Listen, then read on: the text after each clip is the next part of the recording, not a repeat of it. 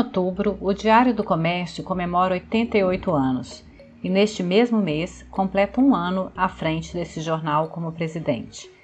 Assumi como uma importante missão honrar toda a história do DC, construída com alicerce sólido de respeito e confiança, contribuindo com o desenvolvimento de Minas Gerais sob a ótica do bem comum.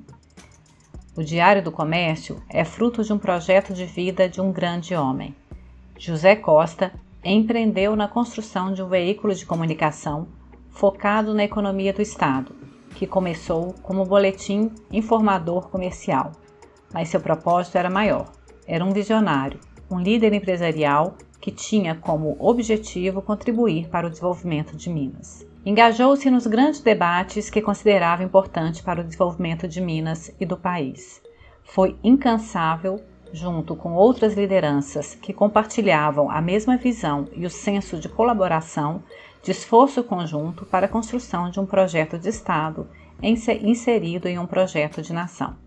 Fez diferença. José Costa faleceu em 1995 deixou um legado que foi continuado pelos meus antecessores na presidência, que também precisam ser lembrados e honrados neste momento de celebração dos 88 anos do DC.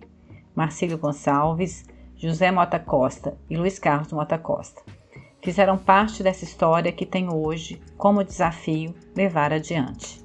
Minha missão é honrar este passado e projetar o DC para o futuro, com gratidão por cada um que passou pelo jornal Muita gente boa escreve e escreveu páginas dessa história. O Diário do Comércio tem uma legião de amigos que reconhece sua seriedade e relevância para Minas Gerais. Este é o nosso maior ativo. Mas pensar no futuro requer uma reflexão mais profunda do presente. Vivemos em uma cultura imediatista, onde resultados rápidos, quase sempre superficiais, são a ordem do dia, seja no setor privado, nas políticas públicas e até no campo individual. Não temos um projeto de futuro, assim como o país não apresenta um projeto de nação. Resgatando o editorial publicado neste jornal no dia 14 de outubro, Minas precisa buscar o seu lugar de protagonismo e relevância no cenário nacional e puxar o fio da meada para uma política desenvolvimentista sem deixar os problemas estruturais que enfrentamos enquanto sociedade de lado, sem deixar ninguém para trás meta da ONU com os Objetivos do Desenvolvimento Sustentável. Estamos estagnados. Somos o terceiro PIB, mas ocupamos o nono lugar no ranking nacional de IDH. Há algo estranho. E aqui volto ao espírito de José Costa e outros tantos que, em sua época, lutaram por Minas e pelo Brasil.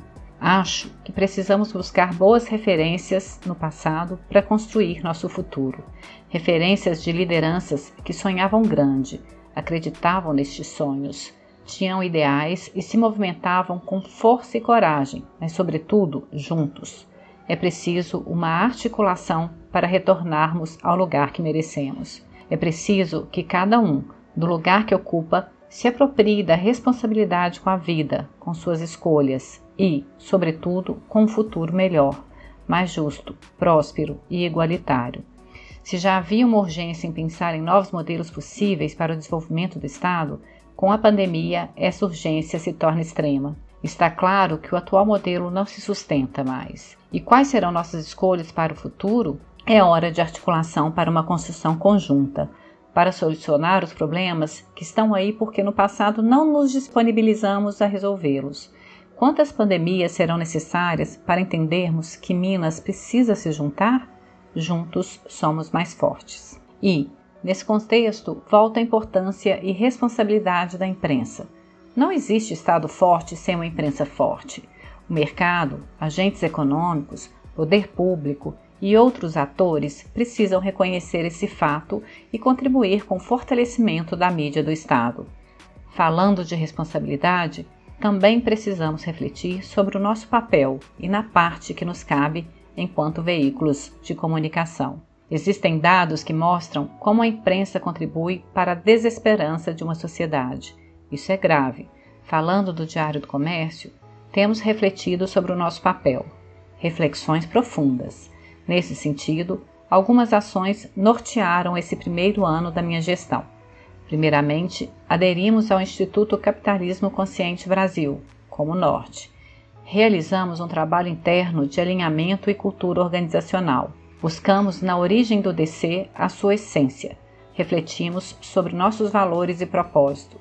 Fortalecer a economia mineira por meio de um jornalismo econômico propositivo e baseado nos conceitos do capitalismo consciente entendendo que precisamos nos posicionar e defender causas, apontar tendências e caminhos para um futuro melhor. Estamos juntos imbuídos nessa missão, todo o time do DC, com competência e dedicação. Também refletimos sobre a necessidade de praticar, de forma cada vez mais estruturada, um jornalismo propositivo, de escuta e de solução. Ainda no pilar da abordagem, entendemos que precisamos ir além da informação precisamos aprofundar, provocar, formar, conscientizar. No pilar da inovação e tecnologia, iniciamos um processo de transformação digital. Estamos buscando novas formas, novas plataformas e novas linguagens para ampliar nosso horizonte e a capacidade de entrega, de influência e de valor. Estamos desenvolvendo novos modelos de negócio, baseados em cinco eixos: conexões, conhecimento, inovação, narrativa e negócios. Nossa responsabilidade é grande e nosso sonho não pode ser menor. Precisamos de ousadia, sonhar o futuro que queremos e acreditar que ele é possível. Vamos juntos? Adriana Costa Mulos, presidente e diretora editorial do jornal Diário do Comércio.